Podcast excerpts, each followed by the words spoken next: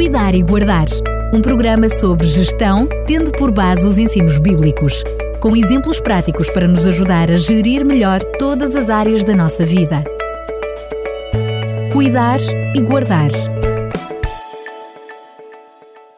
Depois de, no programa anterior, termos falado sobre a gestão dos recursos naturais, ficou prometido que no programa de hoje Fernando Ferreira iria estar à conversa sobre os recursos materiais. Fernando Ferreira, mais uma vez, bem-vindo. Muito obrigado. É um prazer, mais uma vez, estar com todos os, os ouvintes da RCS. No programa anterior vimos então a questão da gestão dos recursos uh, naturais e a importância de, de, de, fazer essa gestão, mas é quase que uh, está ligado uma coisa à outra a necessidade também depois de gerirmos os, os, os, recursos materiais, porque eles muitas vezes são precisamente feitos com os recursos naturais, não é? Claro, claro, a partir daí nada se inventa, ou poucas coisas se inventam a partir do ar, que eu conheça, né? Há outras, outras, outras substâncias mais, mais materiais, é verdade. Sim, eh, nós realmente temos feito, temos falado ao longo destes programas sobre tantos aspectos, tantos aspectos da gestão, que se nós formos, ehm, digamos, a pegar em todos eles e considerar, nós percebemos que somos seres criados para gerir, porque temos que gerir tanta coisa à nossa volta. E, eh, e é bom que pensemos nisso, naquilo que faz parte da nossa vida e que nós temos que saber uh, gerir e administrar. Pois, uh, os recursos materiais. O recurso, um recurso é um meio de, de, qualquer natureza que permite alcançar aquilo a que nos propomos. Um recurso material, por sua vez, é algo que pertence ou é relativo à matéria. Portanto, opõe-se a tudo que seja de foro espiritual, da mente e da alma. E aqui abordamos já muitas vezes em muitos programas uh, a gestão destas áreas. Por isso, os recursos materiais são os meios físicos e concretos que ajudam a conseguir um objetivo. O conceito habitual no âmbito das empresas é, e dos governos é, é bem conhecido. Muitas pessoas acabam por fazer confusão entre o termo recursos materiais como sendo sinónimo de recursos financeiros. No entanto, os recursos financeiros dizem respeito à verba que uma empresa ou uma família possui, por exemplo, para investir ou pagar as suas contas.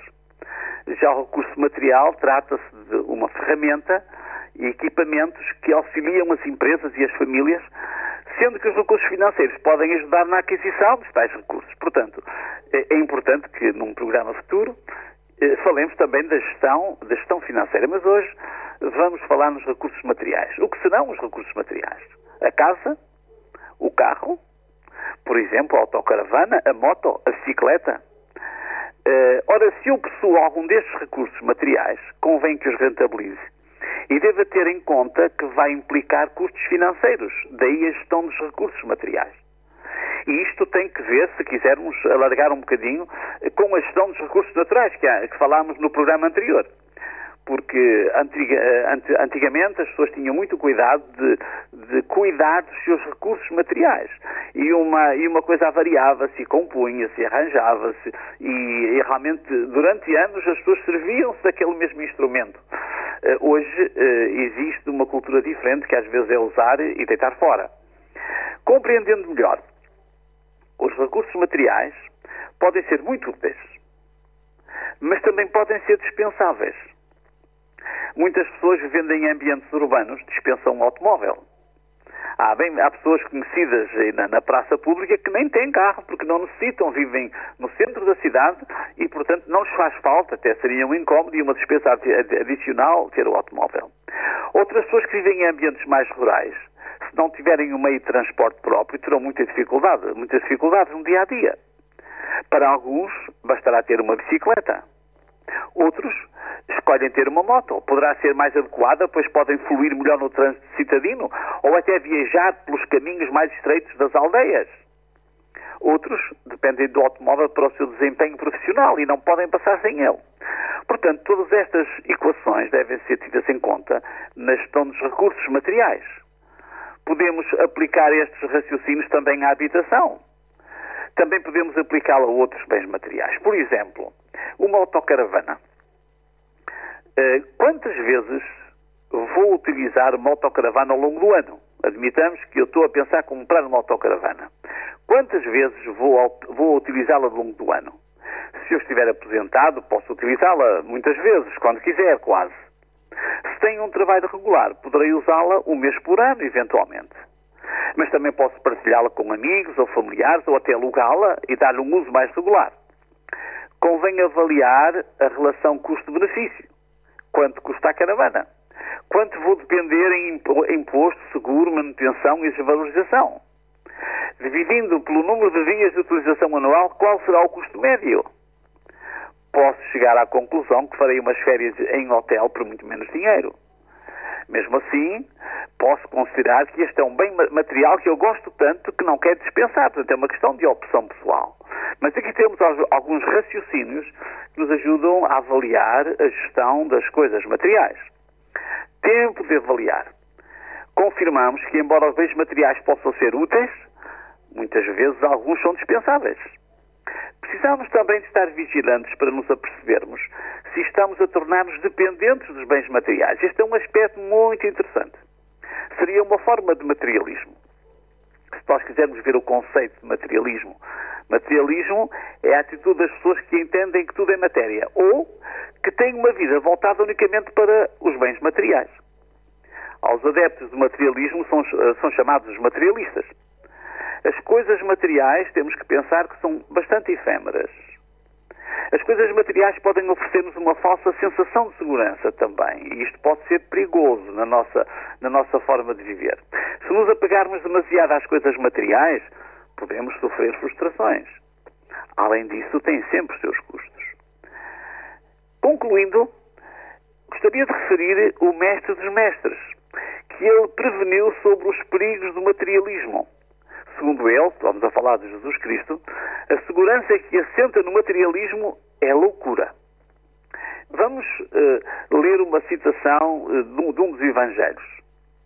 Foi então que alguém exclamou do meio da multidão: Senhor, peço-te que me digas ao meu irmão que reparta comigo a herança de meu pai. Jesus respondeu: Não sou juiz para decidir sobre essas questões legais entre vocês. Mas a questão de fundo é que não se deixem dominar pela avareza porque a verdadeira a vida verdadeira não está na garantia, não está garantida pelos bens que se possa ter. E deu um exemplo. Certo homem possuía uma propriedade fértil que dava boas colheitas. Assim os seus celeiros ficaram a transbordar e não podia guardar tudo lá dentro. O homem pôs-se a pensar no problema, por fim exclamou: Já sei, vou deitar abaixo os celeiros e construir outros maiores Assim terei espaço suficiente. Depois direi para comigo: Amigo, armazenaste bastante para usar nos futuros. Agora repousa e come, bebe e diverte-te. Mas Deus disse: Louco, esta noite vais morrer e para quem fica tudo isso? Sim, louco é aquele que acumula riquezas na terra, mas não é rico para com Deus. Citamos Lucas capítulo 12, 13 a 21. Nesta história, descobrimos a insuficiência da segurança proporcionada pelos bens materiais. Nesta vida e, sobretudo, para além dela, a segurança só pode ser garantida por Deus. Nesta crise pandémica, em todos os continentes, pobres e milionários têm morrido sozinhos, arfando numa busca ofegante para respirar. As propriedades, os palacetes, os carros de luxo, mesmo o dinheiro não lhes pode valer só precisam de uma coisa essencial e gratuita, que é o ar. Nessas circunstâncias, o ar vale muito mais do que qualquer dos recursos naturais ou recursos materiais. Precisamos de alguns bens materiais, isso é inquestionável. Mas devemos ter cuidado. Não nos envolvamos de tal maneira na sua gestão que cheguemos a pensar que nos podem garantir algum tipo de segurança. Bens materiais não podem ocupar o lugar dos bens superiores. Os interesses materiais devem estar subordinados aos interesses espirituais. Noutro momento, Jesus ensinou: Deem prioridade ao reino dos céus e à sua justiça, e Deus cuidará do vosso futuro. Mateus 6,33, na versão 1 livro. Para o equilíbrio da gestão das coisas materiais e dos valores espirituais, é importante aprender a cuidar e guardar portanto, este equilíbrio, para que o material não tire o lugar do espiritual e para que haja uma vivência equilibrada entre estes dois, estes dois vetores, é importante que tenhamos em consideração as formas como gerimos, como fazemos a gestão dos recursos materiais. Que esta reflexão nos ajude a pensar e a corrigir, se houver necessidade, alguma coisa na perspectiva que temos da vida. Mais uma vez, Fernando Ferreira, muito, muito obrigado. Aqui fica mais uma perspectiva. Quero apenas relembrar que este programa, e não só este programa, todos os, estes programas desta série Cuidar e Guardar estão também disponíveis no site da RCS em radiorcs.pt. Fernando Ferreira, mais uma vez, muito obrigado. Até ao próximo programa, se Deus quiser. Até à próxima e é um gosto mais uma vez e um abraço para todos.